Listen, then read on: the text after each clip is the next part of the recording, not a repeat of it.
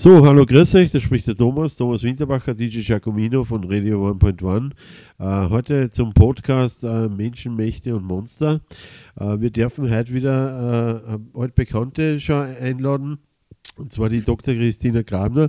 Christina, Servus, Christi. Vielleicht stößt ihr ja einmal kurz vor. Servus, Christi, hallo. Hi Thomas, freut mich, dass ich wieder dabei bin. Spannendes Thema ja, ich habe an sich Sprachen studiert und bin sehr kreativ und äh, das Thema fasziniert mich. Mit dem habe ich mich ja im Studium schon beschäftigt und im täglichen Leben. Als Freidenkerin ist mir das ein Anliegen, da was dazu zu sagen. Okay, super, danke, danke dir, danke. Äh, es ist so, äh, wenn man über Menschenmächte und Monster spricht, dann springt natürlich das Monster natürlich irgendwie gleich so richtig an. Hast du als Kind als äh, von Monstern einmal Traum gehabt oder so? Oder hast du einmal was gehabt, Erfahrungen? Oder? Ich kann mich jetzt nicht erinnern. Äh, ich weiß nur, es hat so lustige Serien gegeben wie der Herman Monster in Schwarz-Weiß. Ja. ja. So, das war, war, eher so komödiantisch. Ähm, ich weiß nur, dass wir dann im Gymnasium in Englisch haben wir dann von der Nessie gelernt, also das Ungeheuer von Loch Ness. Das war so meine erste Begegnung Ah ja, genau, richtig. Ja. So Art Monster, ja. Was, was ist ein Monster für dich eigentlich? Also was, was sagst du, wenn wir gleich, wenn wir gleich in Medias Res gehen, äh, gleich mit einem harten Thema, mit Monster. Was ist ein Monster für dich? ja. Ja, was entweder was Entartetes äh, oder ja, irgendein abgespaltener Teil, jetzt psychologisch betrachtet, eine Schattenseite, die man nicht kennt, die begegnet Aha. dann auch als Monster. Ähm, ich selber habe in der, in der Literaturwissenschaft haben wir das untersucht, so diese typischen Monsterromane, wenn es jetzt von der Mary Shelley, den Frankenstein, ja. äh, beziehungsweise Dr. Jekyll und Mr. Hyde, äh, wann wird ein Wesen zu einem Monster? Beim Frankenstein ist so, dass sie, dass das Wesen sie unverstanden fühlt von der Menschheit, weil es so anders ist.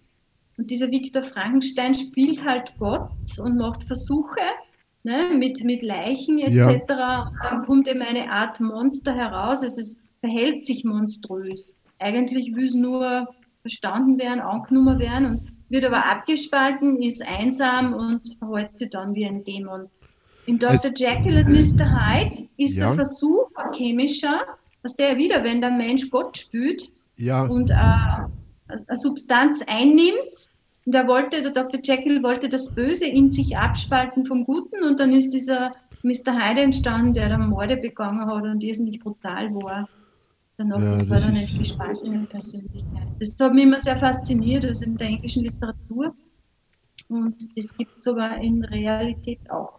Ja, da gibt es einiges. Also äh, äh, äh, ein gewisses Unverständnis oder eine gewisse Abspaltung oder eine gewisse dass man, dass man, dass man nicht Teil der Gesellschaft ist oder so, das ist nicht gut, ja, richtig. So, so, so, so, so kann sich das schon entwickeln, auch irgendwo teilweise wahrscheinlich zum Teil, ja. Äh, ja, also ja. diese typischen ja. Psychopathen, gell, da gibt es ja Leute wie in Haller, die das untersuchen, die Psychiater.